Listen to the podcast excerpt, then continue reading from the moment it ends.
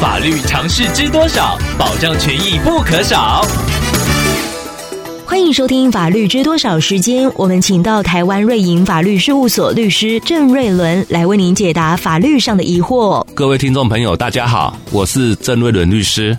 郑律师您好，听众朋友云透过官网留言板想要请问您，他之前请网络卖家代购国外商品，卖家规定要等货物送到转运中心后支付运费才会寄给听众，后来运回台湾后才发现寄错商品了，听众向代购方来做反应，不过对方不想负相关责任，要求听众自行支付退货运费，想要请问郑律师，这是合理的吗？该怎么做才能保保障权益呢？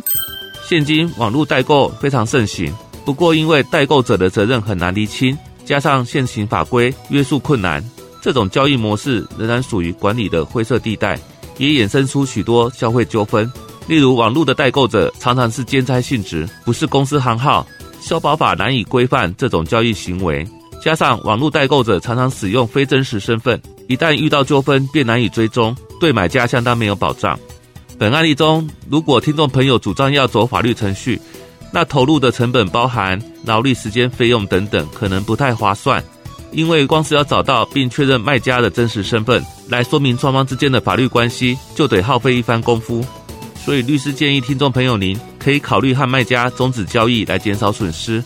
如果听众朋友很喜欢这项代购商品的话，再考量是否愿意投入取得的成本。以上希望律师的回答可以帮助到听众朋友。法律知多少？小小常识不可少，让您生活没烦恼。